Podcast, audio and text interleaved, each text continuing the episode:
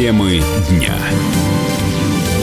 Вы слушаете радио «Комсомольская правда» в студии Игорь Измайлов. Скандал вокруг программы Ивана Урганта. Вечерний Ургант набирает обороты. Православные активисты создали петицию о лишении телеведущего гражданства. Эту инициативу уже прокомментировал журналист Познер и депутат Госдумы Поклонская. Возмущение общественного движения 40 сороков вызвала программа от 7 января. В ней, по утверждению активистов, Ургант провокационно поздравил в кавычках православный мир, позволив себе поглумиться над Иисусом Иисусом Христом и христианскими традициями. В частности, в петиции указывается, что телеведущий, цитата, пригласил одиозных гостей, которые поддерживали и развивали кощунственные шутки. Это музыкант, выступающий под именем Джизус, который романтизирует употребление наркотиков, а также известный богохульник Жерар Депардье. Мы долго ждали этого гостя, честно говоря, мы его приглашали очень много раз, и сегодня, я вот честно могу сказать, это рождественское чудо. Он, вот его, вот я лично, ждал даже сильнее, чем Деда Мороза. Впервые у нас в гостях встречайте Жерар Депардье. Пожалуйста. Давайте вот три ваших праздничных, рождественских, новогодних блюда от Жерара Депардье, вот которые вы любите, любимые ваши, которые вы ставите на стол, и сразу ощущение, что праздник. Les, les, les plats préférés, tu dis Мои любимые блюда ты имеешь в виду? Праздничное Рождество, Новый год. Я не очень люблю эти праздники. Я не люблю праздник Рождества и Нового года. Я не очень люблю euh, Рождество. Я не знаю, к чему это относится. Католики говорят, что это, что это божественный ребенок спускается. Но я не знаю, божественный ли он. Я не знаю, действительно. Я никогда не видел Бога. Только в людях. Только в людях, которые хорошие, добрые, которые любят жизнь и которые видят жизнь. И правда, рождение ребенка Иисуса, я в это не верю. Так же, как в Архангела Гавриила, который увидел беременную Марию, не знаю.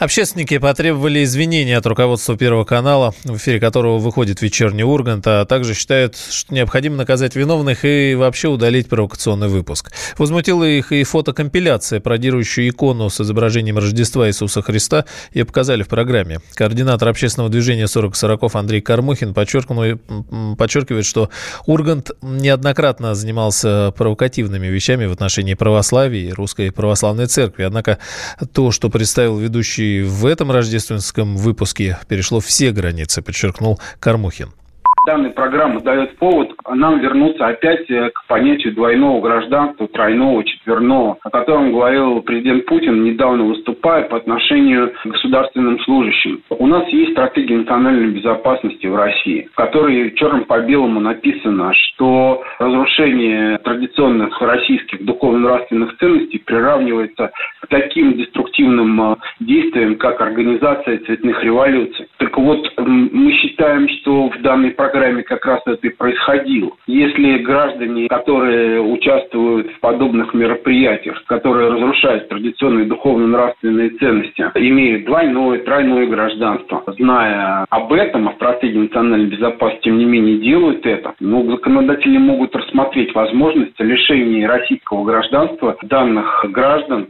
которые нарушают стратегию национальной безопасности. Владимир Познер прокомментировал скандал, заявил, что не может серьезно относиться к выступлениям подобных организаций. По его словам, с вопросами о программе, из-за которой разгорелся скандал, следует обращаться к Первому каналу.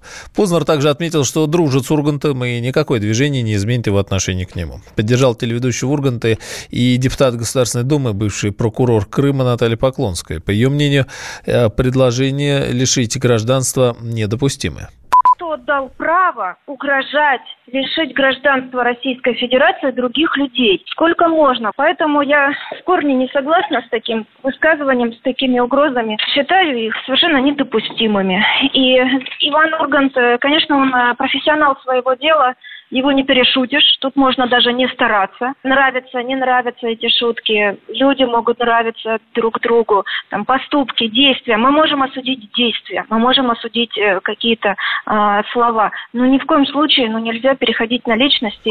Добавлю, на данный момент петиция с требованием лишить Ивана Урганта гражданства набрала свыше 15 тысяч подписей.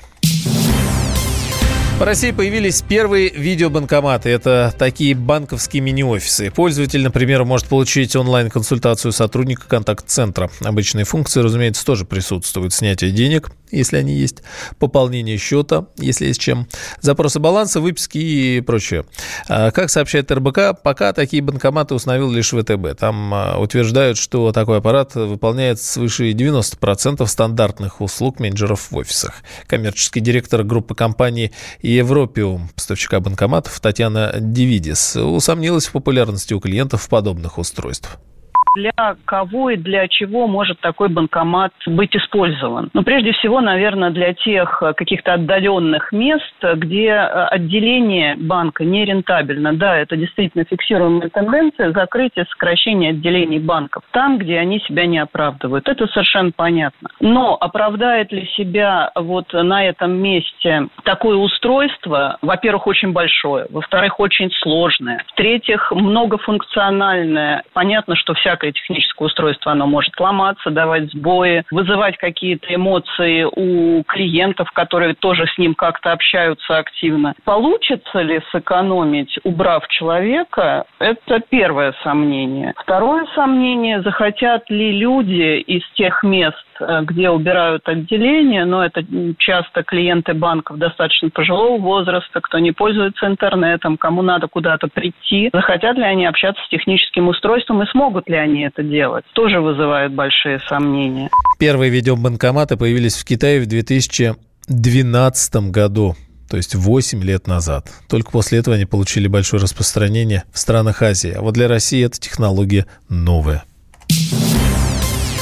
Владимир Путин поздравил Игоря Николаева с юбилеем. Музыканту сегодня исполняется 60. Глава государства отметил большой талант Николаева, который помог ему стать известным певцом и композитором. Путин пожелал ему крепкого здоровья, неиссякаемого вдохновения. Юбилей композитор встречает счастливым семенином, молодым отцом. Первая его поздравила супруга э, Юлия Проскурякова, которая на 23 года моложе Николаева. Молодая супруга, поздравила.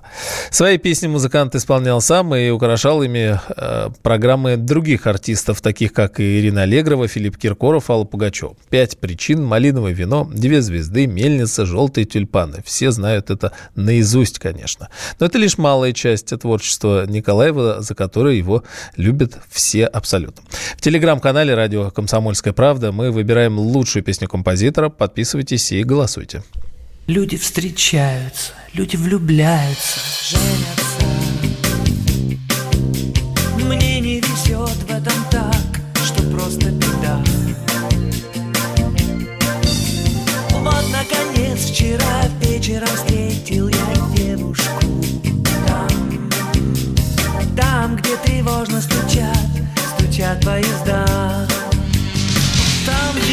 Плещет речка, где оранжевый закат. В голубом краю сирени детство цвело, как сад. Там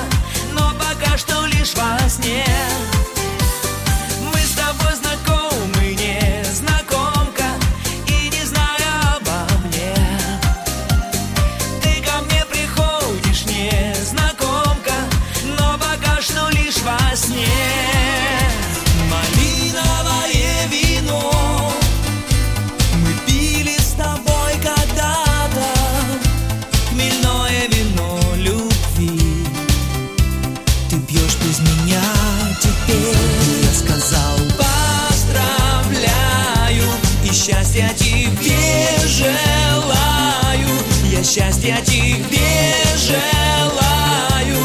Пусть не со мной, так с другим.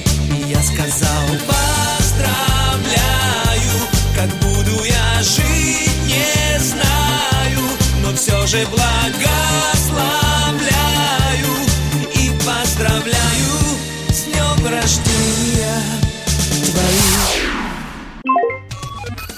Всем привет! Меня зовут Александр Тагиров, и я автор подкаста «Инспектор гаджетов». Все самое интересное из мира технологий, мобильных устройств и всевозможных умных приблуд, которые неоспоримо приближают наше будущее. Ищите мои подкасты на всех популярных платформах, подписывайтесь, ставьте лайки и оставляйте комментарии. А если у вас есть для меня интересные темы или вопросы, пишите на подкаст собака.phkp.ru. Всем хай-тек пока и да пребудут с вами технологии.